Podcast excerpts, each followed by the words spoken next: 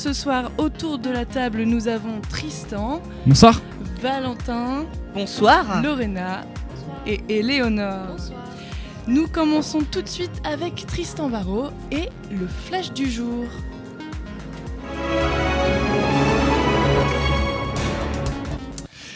Et c'est parti alors à la une Chloé ce soir la pénurie d'essence, difficile de ravitailler son véhicule à la pompe aujourd'hui en Bretagne. Les automobilistes se sont rués dans les stations essence, alors on va faire le point dans un instant. Le mouvement des Gilets jaunes ne faiblit pas aujourd'hui, mobilisation dans une centaine de lycées en soutien au mouvement. Les ambulanciers étaient aussi dans la rue contre un nouveau plan du gouvernement, c'était à Paris. Et puis la cérémonie des ballons d'or, on suit ça en direct. Alors euh, le 11e c'est N'Golo Kanté, il vient d'être euh, annoncé. Et on n'a pas encore Et oui Tristan et les pompes. Et oui Tristan et les pompes bretonnes souffrent d'une pénurie d'essence. Les blocages des gilets jaunes continuent encore et encore et les consommateurs ont peur d'être à sec alors ils se sont rués à la pompe aujourd'hui. Le phénomène a été observé en Bretagne notamment dans le Finistère avec euh, le préfet qui a dû prendre des mesures de restriction de consommation. Les voitures ne peuvent prendre que jusqu'à 30 euros d'essence et les poids lourds 200 euros. Dans les Côtes d'Armor, la pénurie a touché la moitié des stations-service et à Lannion, plus d'essence du côté des deux Leclerc. Vous pouvez encore en trouver à... Euh, euh, géant casino, mais c'est 20 euros maximum. Euh, et, je crois qu'il reste encore un petit peu d'essence aussi dans les intermarchés. Les gilets jaunes étaient toujours mobilisés aujourd'hui, notamment devant les lycées. Une centaine étaient bloqués un petit peu partout en France. Une mobilisation en soutien aux gilets jaunes, donc, mais aussi contre la réforme de l'éducation. Et pendant ce temps-là, à Paris, l'heure était à l'état des lieux après ce week-end chaotique. Certains monuments sont dévastés, les lampadaires sont au sol, les abribus et les vitrines dégradées. Au total, les dégâts se chiffrent à 3 millions d'euros pour la ville de Paris et pour euh, tenter d'apaiser les tensions, l'exécutif a lancé une grande consultation en présence des représentants politiques et d'un collectif de gilets jaunes. De nouvelles mesures devraient être euh, annoncées dans la foulée. Et dans le reste de l'actualité, une autre manifestation a fait beaucoup moins de bruit à Paris. Et c'est celle des ambulanciers. Ils étaient entre 350 et 400 à stationner sur le pont de la Concorde et devant l'Assemblée nationale. Ils protestent contre la réforme du financement des transports sanitaires, une réforme qui vise à donner le pouvoir aux hôpitaux euh, de choisir leur ambulance par appel d'offres. En fait, selon les manifestants, cette mesure fera tomber les petites et moyennes entreprises du secteur. L'actu euh, internationale est l'entrée de l'extrême droite hier au Parlement régional d'Andalousie c'est la première fois après la chute du mouvement franquiste. La ligne politique de ce parti, qui s'appelle Vox, est très claire, c'est anti-immigration, anti-féministe et surtout souverainiste.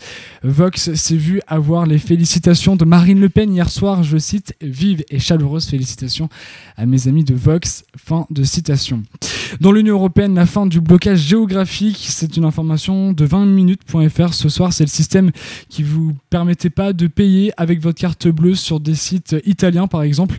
C'était les sites qui pouvaient en décider. Et à partir de maintenant, les sites ne pourront plus faire la différence entre les internautes. Les sites qui ne respecteront pas cette nouvelle directive seront sanctionnés.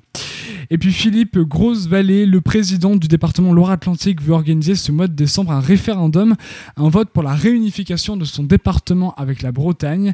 Le débat est vieux de plusieurs décennies et en fait il a été poussé à agir après une pétition de 100 000 signatures.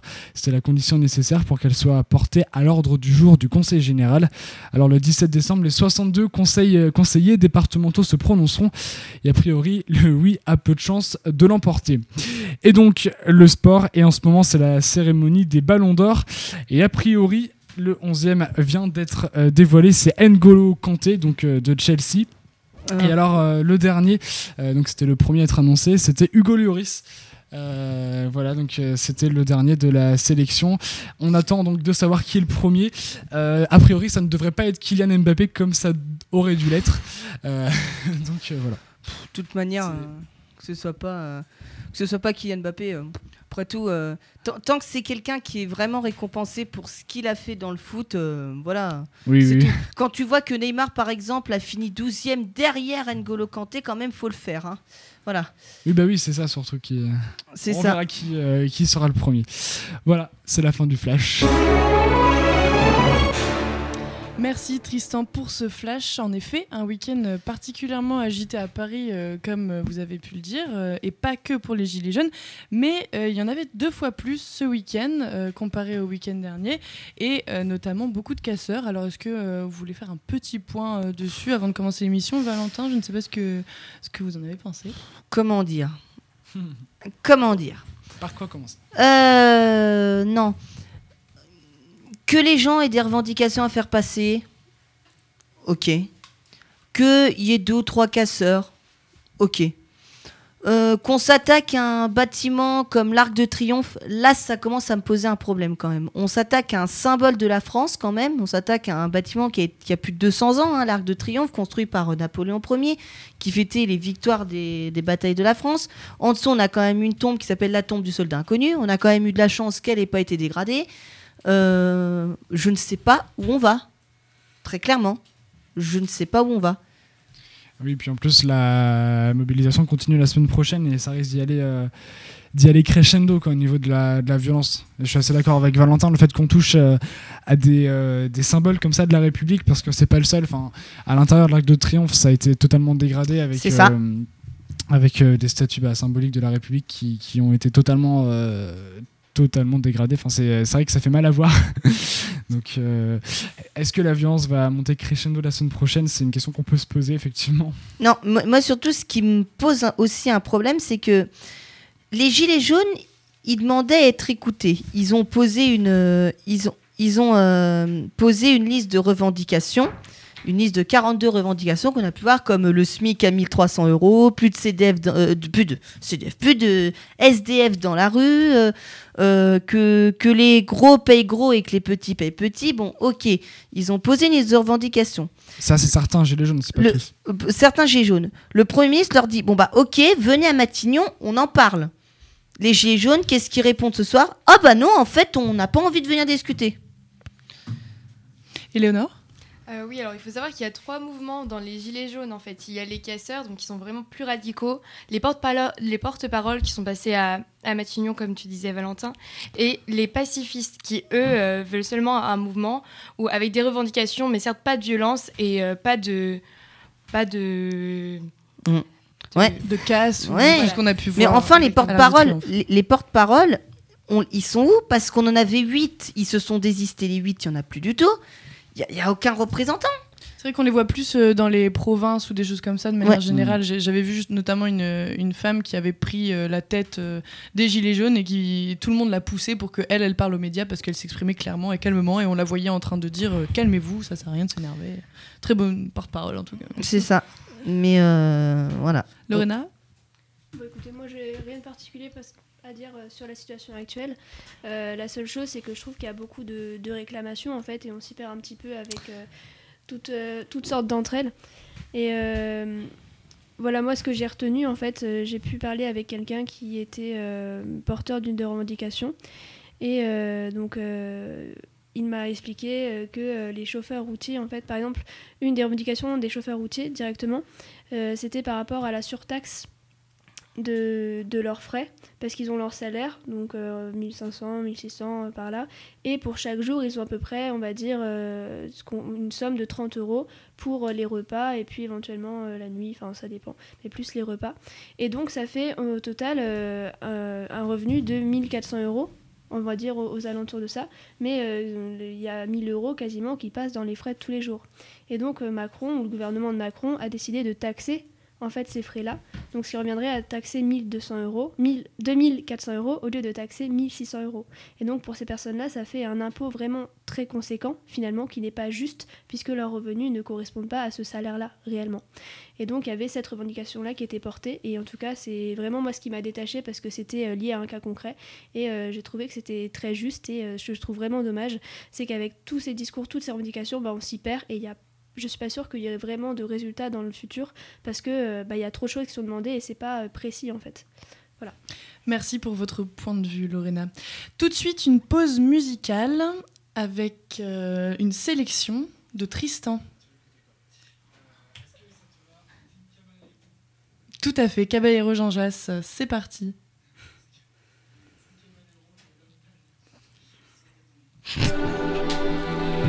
You know, I really don't think this song would ever sell. I don't think people would ever understand. You know, I really don't even sing it well. I try.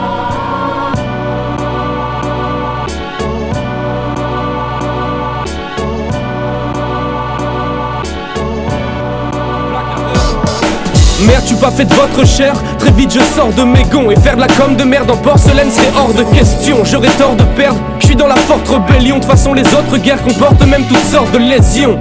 Mais fuck le reste, les efforts, les lovés. J'ai mes propres trophées seuls dans ma forteresse. Sans ces modes de coquet, j'ai rien à croque de votre blé. Je veux laisser l'ordre de ce projet avant que ma cote rebaisse. Je crois que je suis loin d'être prêt à ce que la foule demande des groupes de bandits parlant de flouze, de gang et de gros joints de verre vert. Je suis un babouin très scred, rare comme un ours blanc. Je veux foutre le camp pour être tout devant si j'ai besoin d'air frais. Comme un gradé en vacances, me poser, je m'inquiète pas car si je suis pas carré dans ma manche, j'aurai le cinquième masse. Même si un siècle passe et je serai pas le beauf qu'il faut devenir, serait aussi faux que de dire que mes mains de fiesta me maintiennent sage. Ma réussite. Ma réussite Comment ça? Non c'est pas la tienne frérot Hein, quoi? Fais ta vie et chacun son assiette frérot Ma réussite La nôtre Non, j'ai ma propre mission, frérot. Attends, tu vois? de quoi? On n'a pas tous la même vision des choses. Attends, attends, attends. Je tire de là tout d'abord. J'aime le rap, mais quand j'aurai pas le bif de Steve Jobs, ce sera pour ma pomme. C'est Bruxelles, sois pas étonné, y a pas d'action. Mon énergie, gage les donner à ma passion. Je reste immobile près de la case départ. Sur chaque piste, on récite nos vies, mais y a pas de médaille. La victoire, devenir un pur artiste, tu l'as dit. Faut que j'esquive aussi les arnaques, l'État. Dans ma tête, y trop d'amalgame. Tu crois que je mens pas vrai, mais une chose est sûre, pas de costard cravate. Pas de vilain poste assis à squatter dans un bureau. Ni d'un boss à qui ma vie n'importe quasi pas. C'est clair, gars, je veux rien de ça, je préfère de la bœuf plein le crâne. Laissez-moi faire mes faces, fermez là que je m'installe. Tant que ça rapporte un minimum, je m'y ferai sans grande baraque ni salope en silicone. Ma réussite. Ma réussite Comment ça? Non c'est pas la tienne frérot. Hein quoi? Fais ta vie et chacun son assiette frérot. Ma réussite? La nôtre. Non j'ai ma propre mission frérot. Attends, Tu vois de quoi? On n'a pas tous la même vision des choses On veut la réussite mais ça s'avère être dur On nous avait prévenu, on fera tout pour pas finir avec les nuls Je suis ni celui qui gagne le match, ni celui qui bave de rage. Je me situe entre le futur et le passé comme un marque-page. La réussite ça s'avère être dur On nous avait prévenu, on fera tout pour pas finir avec les Je nuls suis ni celui qui gagne le match, ni celui qui bave de rage. Je me situe entre le futur et le passé comme un marque-page. Still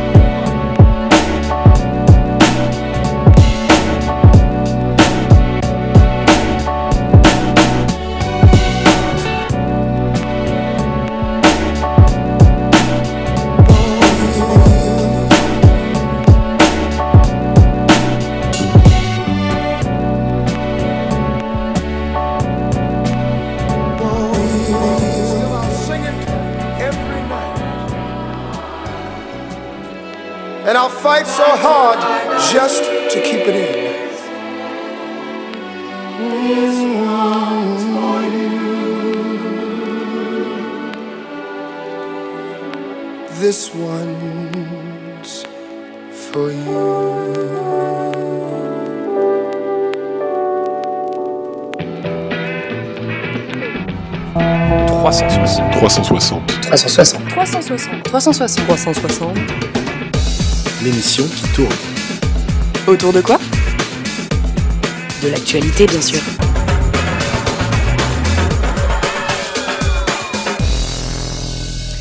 Et une pause musicale qui fait du bien.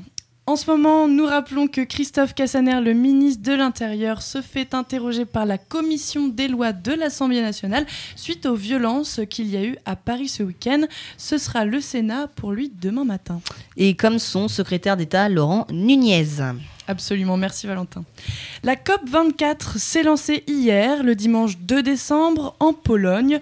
Le sommet situé à Katowice se déroulera jusqu'au 14 décembre et traitera des changements climatiques. Éléonore, que va-t-il se passer pendant ces deux semaines? Chloé, les représentants de 200 pays ont commencé dimanche les négociations pour promouvoir l'accord de Paris sur le climat. Des questions sur la pollution, le réchauffement climatique ou encore les émissions de gaz à effet de serre vont être posées. Mais alors qu'en est-il de l'accord de Paris au juste? Euh, L'accord de Paris vise à limiter le réchauffement climatique au-dessous de 2 degrés afin de réduire les émissions de gaz à effet de serre. Les pays engagés ont jusqu'en 2020 pour appliquer l'accord. Cependant, à ce jour, 16 pays l'ont appliqué réellement. Mais alors qui est présent et comment s'est passée la journée? Alors, aucun, chef, euh, aucun des chefs d'État du G20 ne sont présents aujourd'hui. eux qui regroupent 80% des émissions mondiales. Il y a seulement une vingtaine de chefs d'État sur les 195 pays à avoir signé l'accord de Paris. Aujourd'hui, les sujets traités étaient le réchauffement climatique dans les pays du Sud, la sécheresse et le manque d'eau sont aussi abordés. Les participants ont d'ailleurs rappelé que c'était aux décideurs politiques de prendre leurs décisions. Une marche pour le climat mondial se déroulera samedi. Merci Éléonore. Mais ne vous réjouissez pas trop vite, après cette bonne affaire pour la santé de notre chère planète, le Brésil fait des siennes. Jair Bolsonaro entième les prémices de son programme en penchant climato-sceptique. Il menace le mouvement écologique des sans-terres, favorise les projets d'infrastructures portés par l'agrobusiness ainsi que le secteur minier. Les activistes de l'écologie sont infligés. Lorena Bordiek. Alors, si vous ne connaissez pas le, mou- le mouvement des c'est une organisation brésilienne qui lutte pour que les paysans brésiliens qui n'ont pas de terre puissent cultiver. Ils ont toujours été menacés et ils le seront d'autant plus depuis l'élection de Bolsonaro. Deux hommes ont déjà été agressés ou tués il y a quelques jours, et selon le Conseil indigène, une centaine d'entre eux ont été tués en 2017. Le mouvement sera bientôt classé parmi les groupes terroristes, volonté donc de Bolsonaro, un moyen assurément de les détruire. Tout ceci va dans une logique annoncée par le futur président. Son programme, qui menace l'environnement, ne semble pas avoir gagné en valeur éthique ni en conscience de l'environnement depuis ses premières déclarations. Il prévoyait le démantèlement du, ministère de l'Environnement. C'est en cours. Il a annoncé l'exploitation de la forêt amazonienne. Le projet d'une route longue de 900 km est lancé afin de favoriser le transport de bois et l'accès aux mines. Et il a également annoncé, renoncer à accueillir la COP21 l'année prochaine. Donc il faut savoir que les terres indigènes représentent 14% du territoire brésilien et il en revêt une forte attraction pour les trafiquants de bois, les membres du secteur de l'agrobusiness ou les chercheurs d'or illicites. Mais alors Lorena, y a-t-il un contre-pouvoir qui puisse agir? Alors il y a la FUNEI, l'organisme de protection des indigènes, qui existe toujours, mais qui ont un pouvoir limité. Sinon, pour les mesures de l'environnement, l'opposition pourra freiner certaines décisions, mais elle doit se reconstituer et cela prendra du temps. Les contre-pouvoirs institutionnels et politiques ne sont pas encore clairement formés et on ne, peut pas, on ne peut pas prédire quelle marge de freinage ils pourront avoir sur l'effet Bolsonaro. Cependant, ce programme pourrait être stoppé par les intérêts stratégiques, la sortie des accords de Paris ou bien la fusion du ministère de l'Environnement avec celui de l'Agriculture pourrait fermer certains marchés aux entreprises de l'agrobusiness, ce qui pourra intéresser Bolsonaro. Merci beaucoup Lorena. Est-ce que l'un ou l'une d'entre vous aurait quelque chose à rajouter sur euh, ces questions euh, écologiques euh, primordiales? Hmm, Non, ju- juste euh, la- après la COP24, c'est la COP25 hein, pour euh, Rio de Janeiro. hein. Parce que la, la 21, elle est déjà passée, c'était Paris. Alors, petite précision aussi, selon l'Observatoire du climat, la déforestation illégale a augmenté de 50% pendant la campagne électo- électorale déjà. Ouais, Ce qui est quand même euh, plutôt, euh, plutôt grave. Déjà que l'Amazon, c'était censé être le poumon de notre planète. Et donc, on enlève le poumon de notre planète, bon, bah, on va suffoquer. Ouais, c'est ça. Et puis c'est, c'est- ça fait vraiment peur euh, quand on voit justement que la COP24 essaye de, de pousser, euh, de donner un peu d'espoir à, à cette planète qui, qui s'enfonce. quoi. Et puis de l'autre côté, on a une élection qui, a, qui, qui monte un homme euh, qui veut faire tout l'inverse et qui veut détruire euh, tous les efforts qui sont déjà faits. C'est ça, ce sera un poumon goudronné. C'est ça.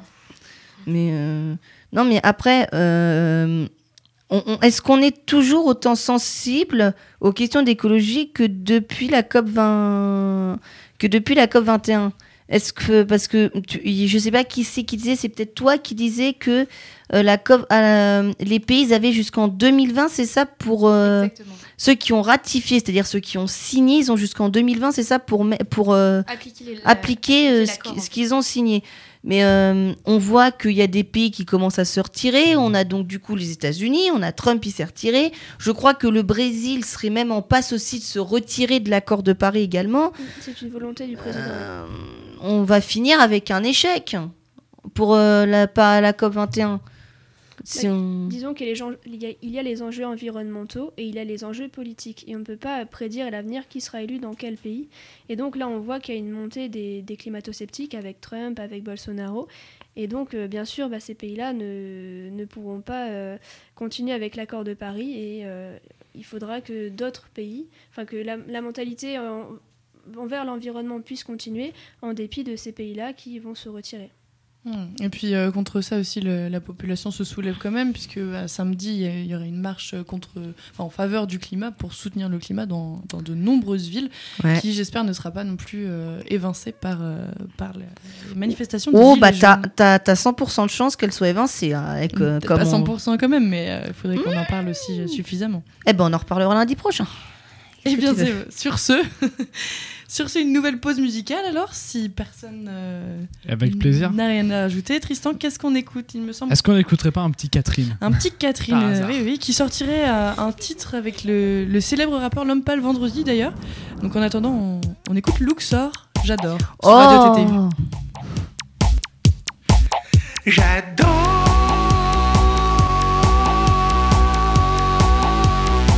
Regarder danser les gens,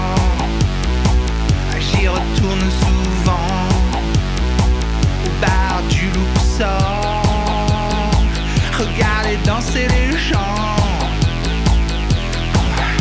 j'adore, j'adore, j'adore, j'adore, j'adore, j'adore.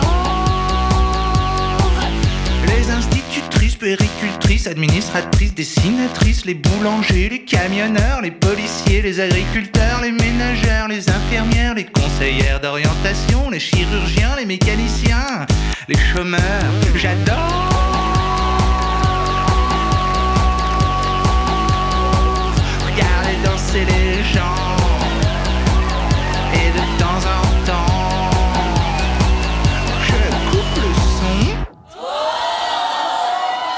et je remets le son. Je coupe le son. Je remets le son. Et je recoupe le son. Et attention. Je remets le son.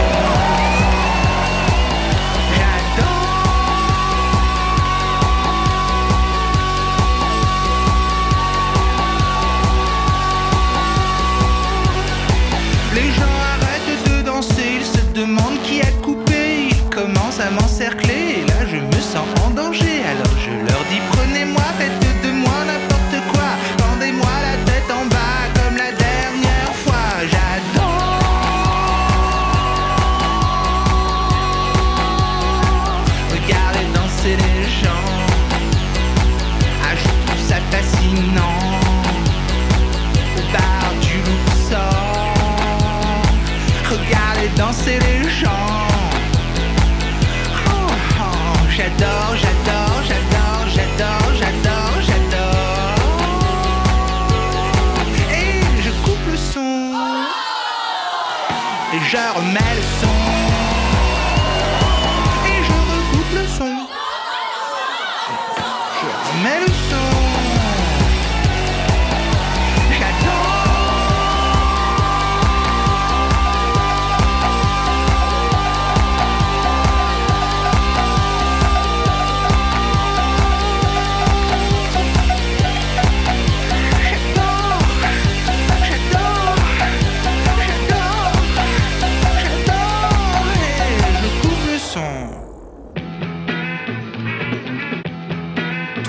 360. 360. 360. 360. 360. 360.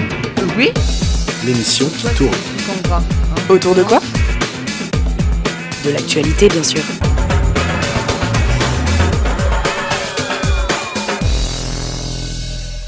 Elle fait du bien cette pause musicale avec euh, Philippe Catherine. On a hâte d'écouter son feat avec L'Homme Pâle vendredi. En attendant, une promesse d'accélération de la vitesse de navigation sur Internet, mais pas partout. Une étude réalisée par le CREDOC, le Centre de recherche pour l'étude et l'observation des conditions de vie en France, révèle que seuls 6 Français sur 10 ont aujourd'hui un accès à la 4G. Valentin Malcutsen. Effectivement, Chloé, ce chiffre qui est dévoilé par Europe 1 aujourd'hui, repris par de nombreux médias, peut paraître très étonnant. Pour rappel, le président de la République, Emmanuel Macron, avait promis un accès à un débit fixe et mobile équivalent à 8 mégabits seconde en 2020 et 30 mégabits seconde en 2022.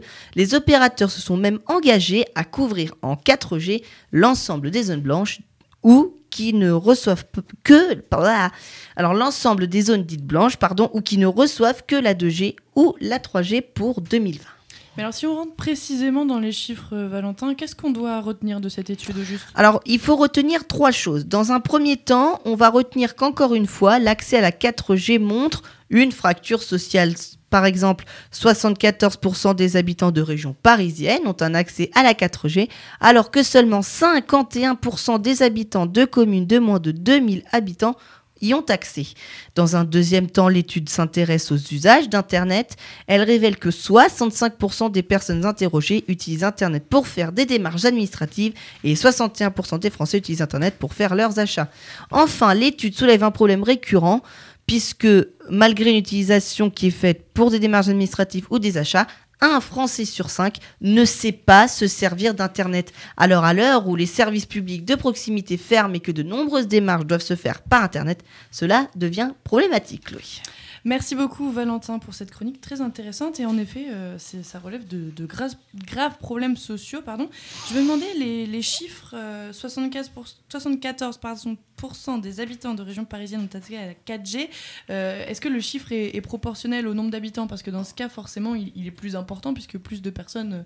euh, plus de je pense que oui. Alors, c'était pas précisé dans le dans l'article d'Europe 1 ce matin. En tout cas, dans les dans tout ce que j'ai lu, c'était pas précisé, mais je pense que oui, c'est 74% des habitants qui ont un accès à la 4G, c'est-à-dire qu'ils sont au moins couverts par un réseau 4G. Alors, la 4G, c'est à peu près une vitesse à 8 euh, 8 mégabits seconde, comme promettait euh, Emmanuel Macron pour 2020. Donc, euh, c'est-à-dire qu'il reste encore en région parisienne des zones blanches. Encore, vous voyez Ah oui d'accord. Encore en région Ouais, parisienne on- quelques-unes. Bah, ça doit être certainement dans les forêts et tout ça, dans les Mm. forêts, les contrées lointaines hein, et tout ça. Et ça doit également arriver que ça sature euh, dans certains endroits, Mmh. notamment à Paris, non? Et oui, bah oui, parce qu'on a beau mettre la fibre optique euh, quand vous cassez un. Vous savez, la fibre optique, c'est aussi fin qu'un cheveu en fait. C'est-à-dire que quand vous cassez de la fibre optique, bah, il n'y a plus de connexion Internet malheureusement. Donc voilà. Euh, mais euh, oui, bah, à Paris, tu as un, un, mi- un mi- j'allais dire 10 millions. Non, 10 millions, ça c'est pour la banlieue au total. Donc tu as 1 million d'habitants, je crois, à Paris. Donc euh, pour connecter un million de gens ensemble, faut quand même du réseau. Il faut que ça aille vite. Donc euh, oui, à Paris, ils sont bien couverts. Ils sont obligés à Paris d'être bien Oui, couverts. c'est ça. Plus il y a de gens, plus, euh, plus la couverture de, de la 4G. C'est ça. Et puis vous savez, un réseau, un réseau internet, ça marche à peu près comme ça. Vous avez un gros tuyau en fait, mais plus il y a de gens dessus, plus le tuyau, plus le tuyau qui représente le débit se réduit en fait. Donc euh, par exemple, si on était euh, 10 sur s- le réseau Wi-Fi qui nous fait notre euh, antenne de radio TTU et qu'on utilisait tous en même temps, bah, vous verriez que ça irait moins vite. hein. hmm. Voilà. Donc Vous ça les dépend, écouteriez plus sur Internet surtout. C'est ça. C'est ça, on aurait saturé le réseau, voilà.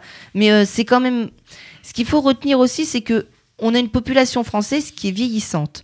On a une population française qui n'est pas née avec les nouvelles technologies. Euh, regardez, quand tu as des gens qui sont tes grands-parents, qui sont nés en 40, en 50, en 60, il n'y avait pas d'Internet, ça n'existait pas. Ils faisaient que du- des démarches en papier.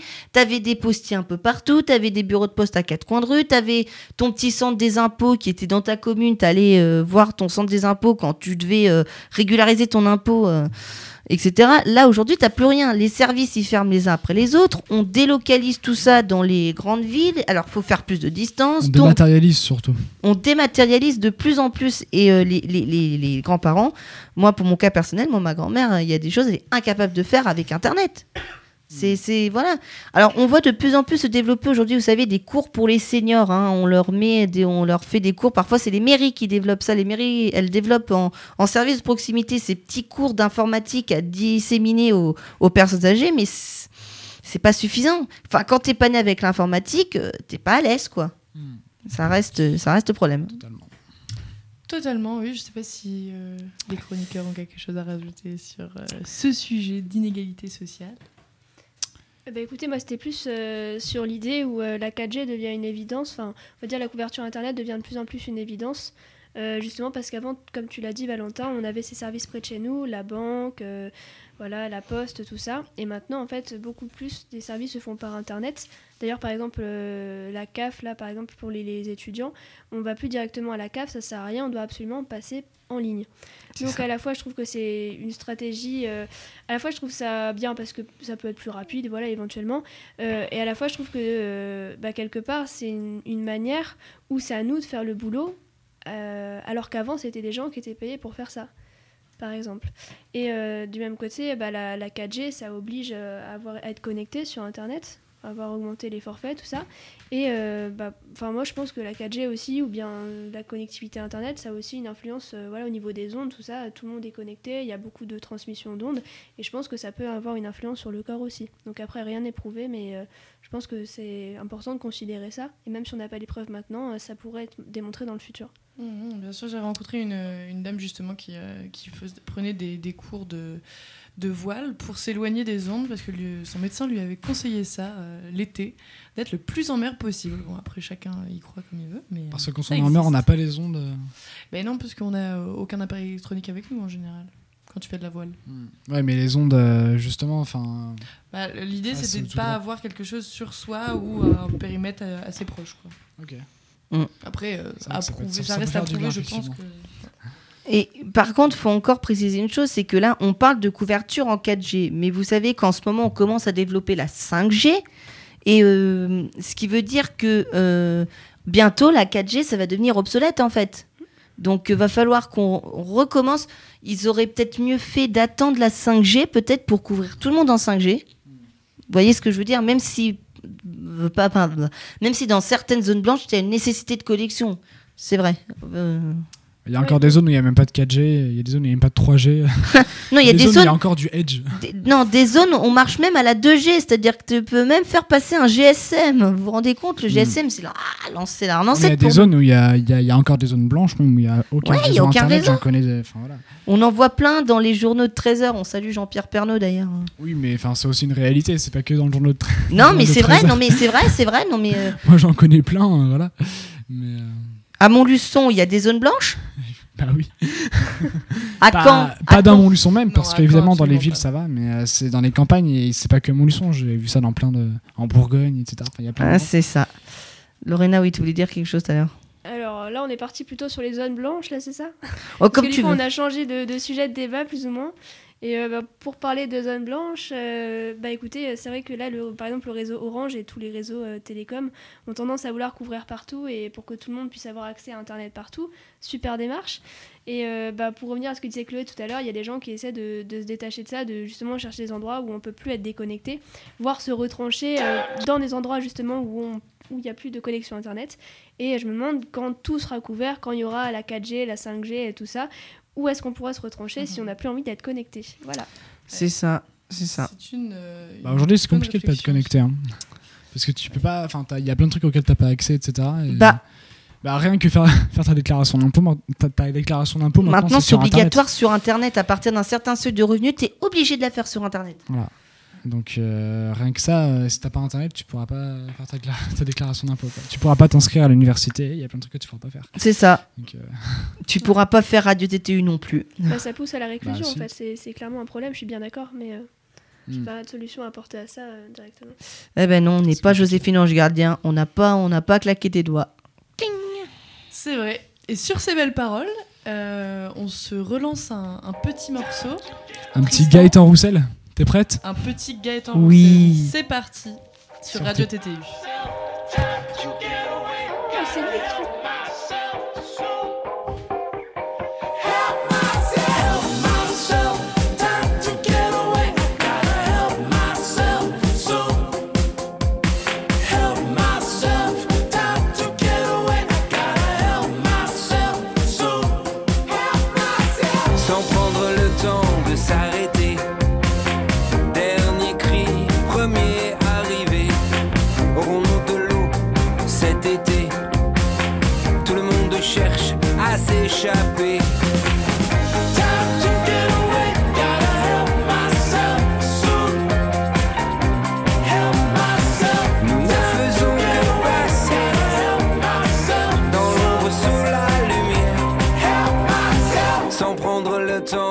s'arrêter. Si l'on nageait sans respirer, aurons-nous de l'air cet été Tout le monde cherche à s'échapper.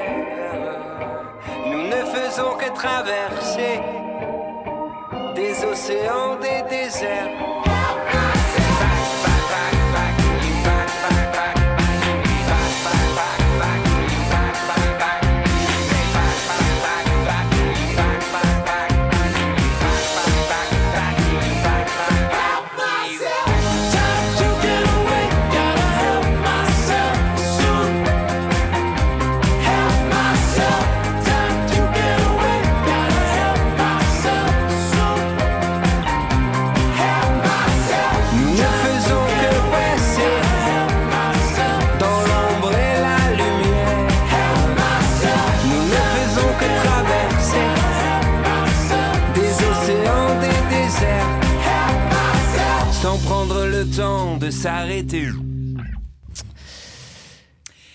Merci pour cette, euh, ce bon choix musical, euh, Tristan. Nous allons avec maintenant plaisir. passer au coup de cœur et coup de gueule de la semaine. Alors, je vous propose de commencer par une note euh, négative et d'en finir par une positive. Tristan, tu avais un coup de gueule. Eh oui, alors mon coup de gueule, moi, euh, cette semaine, c'est euh, par rapport à un rachat, enfin c'est un... c'est vraiment- Enfin, si c'est un petit coup de gueule, Euh, c'est par rapport euh, au rachat euh, de Binge Audio par LVMH. Enfin, c'est un plutôt plus précisément l'entrée au capital de LVMH. Non, Attends, euh, je sais pas si c'est très clair. Recommence. LVMH rentre dans le capital de Binge Audio. Binge Audio, pour ceux qui ne connaissent pas, c'est une plateforme de podcast audio, euh, une plateforme de podcast gratuit. Vous avez vous en avez peut-être écouté, je sais pas si vous connaissez, vous connaissez Non, non. Non, vous connaissez Oui, pas Binge oui, Audio oui, oui, Si si, oui. Non, moi non. bah, il y a- ils font beaucoup de podcasts de débat sur la musique, euh, ou des podcasts même d'actualité. Il n'y a pas très longtemps, ils ont lancé Programme B, c'est un programme d'actualité et euh, c'est un format qui marche, qui marche très très bien. Et euh, donc LVMH euh, a commencé à, à- à grignoter euh, des parts à, à Binge Audio. Euh, c'est enfin, c'est un petit peu un coup de cœur, dans, un coup de gueule dans le sens où euh, bah, c'est un nouveau milliardaire qui rentre dans le capital d'un format qui est en train d'émerger. Parce que le, podcast en fait il n'y a aucun milliardaire pour l'instant qui, euh, qui a investi dans le podcast alors à part euh, les radios déjà existantes il y a Europe 1 etc qui ont lancé des studios de podcast à côté mais c'est des radios qui étaient déjà existantes. Même Radio France a lancé son incubateur de podcast aussi enfin bref. Mais euh, euh, c'est vraiment la première fois qu'un milliardaire pour l'instant rentre dans le, capital d'un média qui fait uniquement du podcast donc c'est bah, je pense que c'est un signe de, enfin, en fait c'est à la fois un signe de bonne santé du podcast et à la fois un petit peu inquiétant parce que euh, c'est pour l'instant le podcast c'est un foyer de création assez incroyable. Enfin c'est euh, il y, a, y a vraiment un- énormément de, de- de choses à écouter. Euh, je vous invite à écouter des podcasts d'ailleurs. Il y, a- il y a les podcasts de Radio TTU déjà à écouter. Il faut euh, déjà les écouter. Et puis euh, il y, a, y a tous les autres podcasts. Il y a énormément de studios de podcasts qui sont en train de se monter un petit peu à la rage. D'ailleurs bah, le modèle économique du podcast est très bancal pour l'instant euh, on l'a vu avec euh, Boxon notamment, qui euh, bah, euh, voilà, c'était une plateforme de podcast payante où pour écouter des podcasts, enfin c'était des, des- reportages, il fallait payer et là bon, ils sont en pleine pause parce que le modèle économique n'était pas assez stable. Donc voilà, bon en tout cas c'est un coup de cœur, coup de gueule. Mais on attend de voir, c'est en tout cas une chance aussi pour Binge Audio parce qu'évidemment ils vont pouvoir euh, développer plein de nouveaux projets parce que bah ils auront beaucoup plus d'argent, tout simplement. Mais au fond, qu'est-ce que ça signifie euh, Est-ce Bah. que ça veut dire que tous les, tous les, milliardaires, les milliardaires excusez-moi, vont, vont finir par prendre possession de tous les médias euh, ça, Bah, en fait, c'est la grande question parce que c'est la grande question parce que en fait, euh, le podcast c'est euh, c'est vraiment un format qui émerge en France en ce moment. Ça marche très très bien aux États-Unis et pourtant en France, on s'investit là-dedans que maintenant. Euh, Mm. Enfin là, Radio France a lancé, euh, enfin oui, Radio France et Europe 1 ont lancé là en septembre, genre il y, a, deux mois, leur studio de podcast.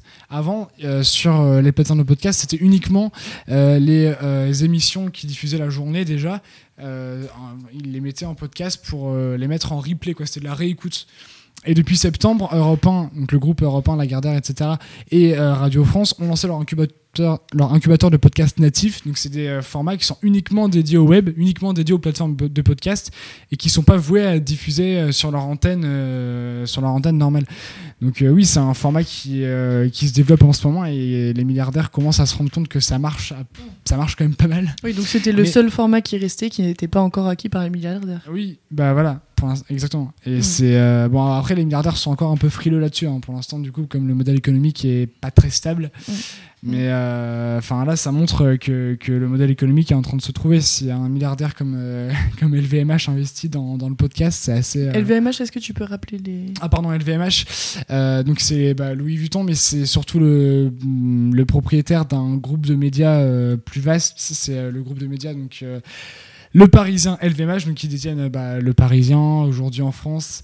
Euh, ils détiennent. euh, alors qu'est-ce que oui, il y a aussi la radio classique.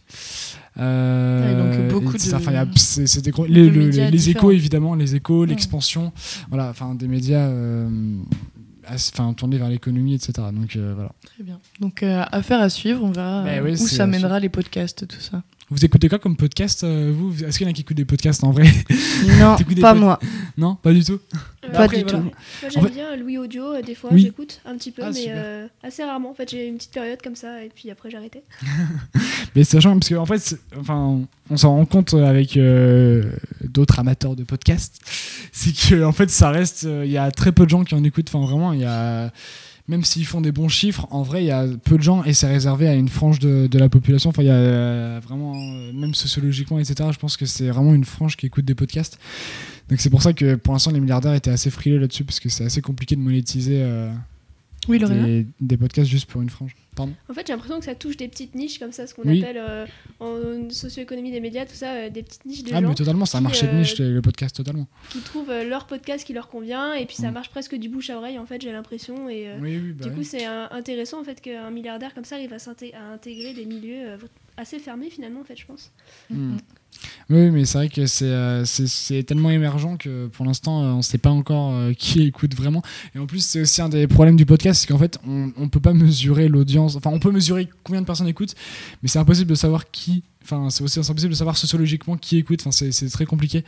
Et c'est comme en radio, évidemment, mais en radio, il y a des, euh, c'est un peu, c'est un petit peu plus précis parce que bah, Médiamétrie, euh, quand euh, l'institut Médiamétrie, donc l'institut qui fait des sondages pour les radios pour connaître les audiences, bah, quand cet institut fait des sondages auprès de la population, elle, connaît l'environnement social, etc. des, personnes interrogées. Mais pour le podcast, du coup, c'est beaucoup plus flou parce qu'il n'y a pas d'audience, enfin, il n'y a pas de mesure d'audience par médiamétrie ou quoi. Donc voilà. D'accord, eh bien merci Tristan pour, euh, pour ce coup de cœur, coup de gueule. Valentin Alors, euh, alors moi, c'est un coup de cœur. euh, Enfin, c'est un, coup de gueule parce que, enfin, comment vous expliquer? Alors, pour ceux qui regardaient peut-être CNews ce matin et qui regardaient l'émission Morandini Live, ce matin, il y avait une députée de La République en Marche qui s'appelle Élise. alors, je vais mal prononcer son nom, donc je vais regar- re-regarder son nom. Elle s'appelle Élise Fagel. Et euh, elle s'est distinguée ce matin, cette élue de la République en marche, ancienne PS, euh, parce qu'elle n'a pas su, euh, en direct sur CNews ce matin, répondre à deux gilets jaunes qui lui demandaient quel était le montant du SMIC, SMIC net, hein, pas SMIC brut, SMIC net. Tiens, d'ailleurs, cher chroniqueur, est-ce que vous, vous savez quel est le montant du SMIC net, net? C'est-à-dire quand on a enlevé les cotisations salariales, les cotisations patronales et tout ça, et toutes les taxes. C'est pas euh, 1111 euros, quelque chose comme ça? En tout cas, ça change tous les ans. Donc, Alors, euh, tu y es presque. Éléonore? Je ne sais pas. Un chiffre au hasard, au hasard. On, on s'en fout. on- Là, on est entre nous, donc on n'a on a pas de risque que les gilets jaunes viennent taper à notre porte. Euh, 1150 Eh, pas mal, pas mal. Et Chloé? Moi j'aurais tourné autour de 1200.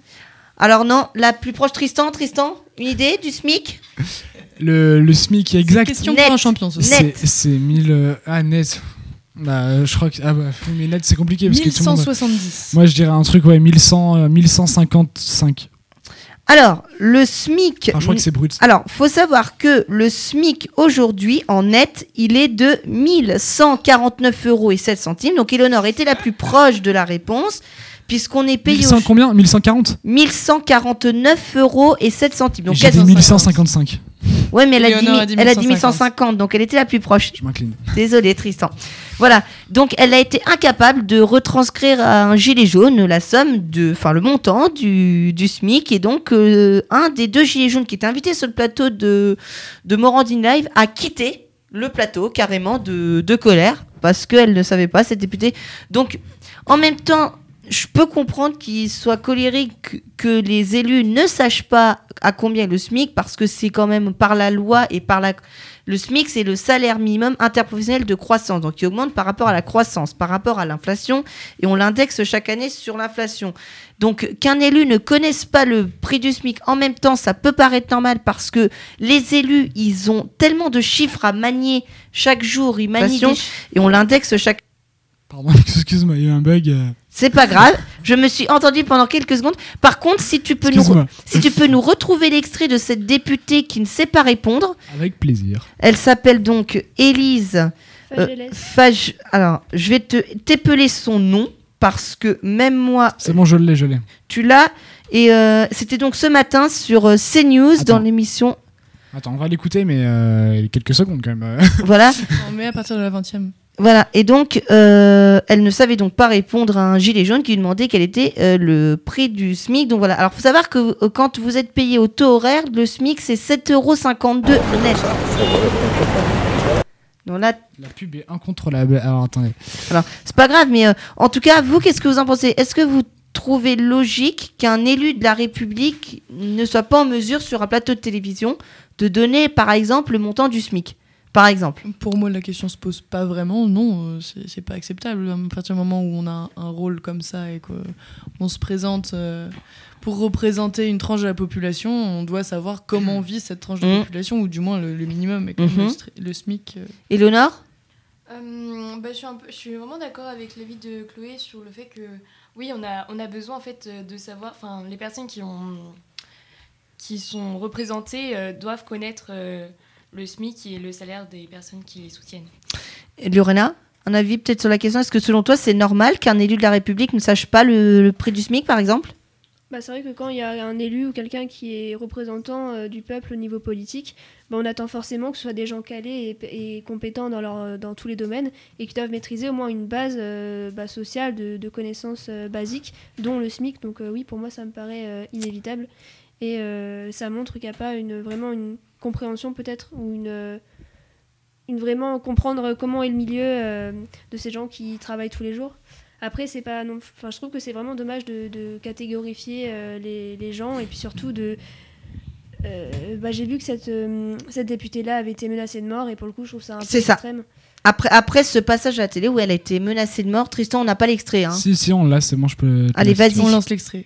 De gagner Il a combien le SMIC, madame la 300 députée euros À de combien plus il par est mois. À il combien est, il est il le SMIC, de dire madame qu'on ne fait rien pour les Non, mais personnes à qui gagnent. combien- Attendez, écoutez, Ah, écoutez, écoutez, à Idriss, combien s'élève le SMIC aujourd'hui, madame la députée? Combien? Il à combien le SMIC? Alors, je, je, je, alors, je vais vous dire, vous me, faites, vous me faites une colle. En effet, je ne connais pas. Mais vous vous rendez compte? Mais non, monsieur. Et après, vous dites que vous êtes représentatif. Mais du peuple, mais je vous sais savez pas qu'il est difficile. Vous savez pas combien il est le, SMIC? députée. Mais je sais que c'est Donc elle ne connaissait pas le, le véritable montant. Non, non, c'est ça.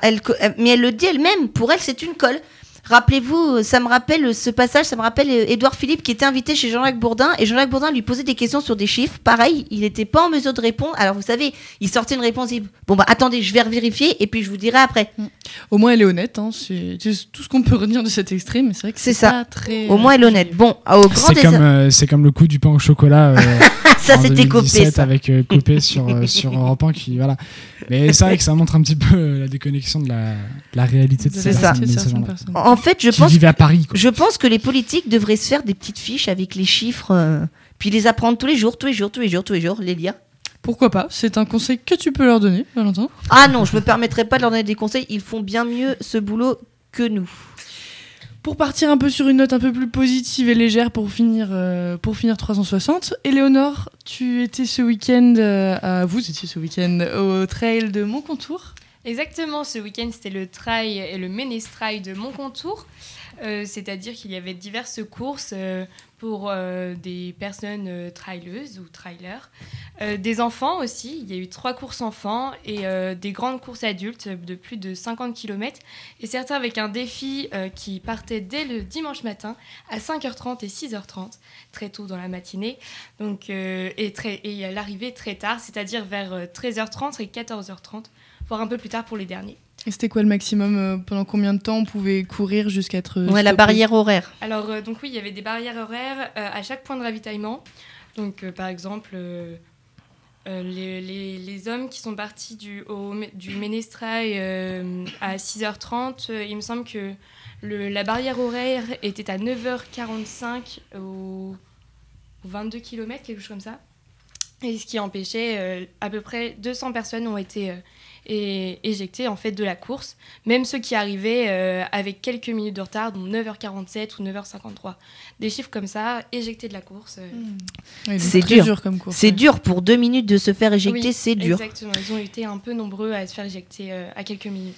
Et Ouais. surtout que cette course était particulièrement difficile. J'ai vu qu'il il courait dans la boue, ensuite il devait monter des échelles. Euh, C'est pas un trail, euh, c'est vraiment Ouais. très, euh, très difficile. Surtout qu'il pleuvait ce week-end, me semble-t-il. Euh, il a plu euh, dès le matin, donc 5h30 et 6h30, jusqu'à 9h à peu près. Mm. Mais c'est vrai que les conditions, euh, la boue, et en fait le passage, le fait que le samedi, il y a déjà eu beaucoup de passages jusqu'à 23h30 à peu près.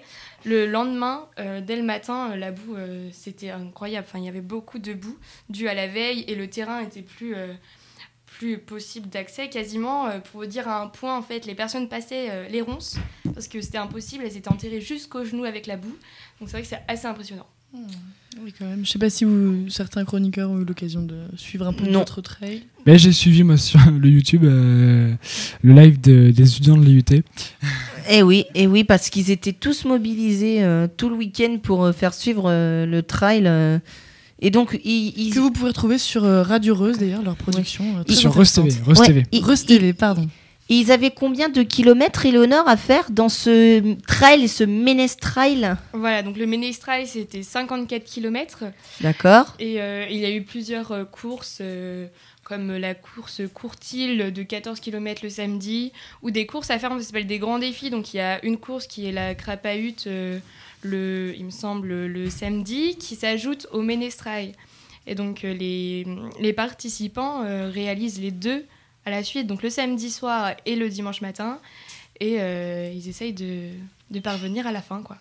C'est ça. Mais, Et euh, vous aviez eu l'occasion de suivre un peu d'autres trails avant ou euh, de s'intéresser à la question? Euh, oui, euh, donc en fait mes parents font du trail, donc euh, D'accord. hmm, Intéressant. C'est- C'est quand même un sport assez compliqué, quoi, et très physique et, et très particulier surtout parce que c'est Mm. vraiment en pleine nature, donc euh, ça change de ce qu'on peut voir habituellement. C'est ça. Merci, Déplacement de soi. Éléonore.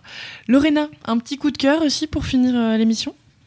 Eh bien, moi, j'ai été voir un film documentaire euh, hier dans un petit cinéma qui s'appelle Artus Ciné à Huelguette. Donc, c'est un petit village paumé perdu dans les monts d'Arrée. Et donc, c'était deux journalistes, une euh, de, qui travaille au Parisien aujourd'hui en France et une autre qui travaille à TV5 Monde, euh, qui ont présenté donc un documentaire sur les 1 euro en fait. Donc, les 1 euro, c'est une directive, c'est un essai euh, lancé par le maire de Périen, qui est une commune juste à côté de, du Helgouet, euh, dans le Finistère, qui euh, propose euh, 10 terrains à 1 euro le mètre carré pour faire venir de nouveaux arrivants.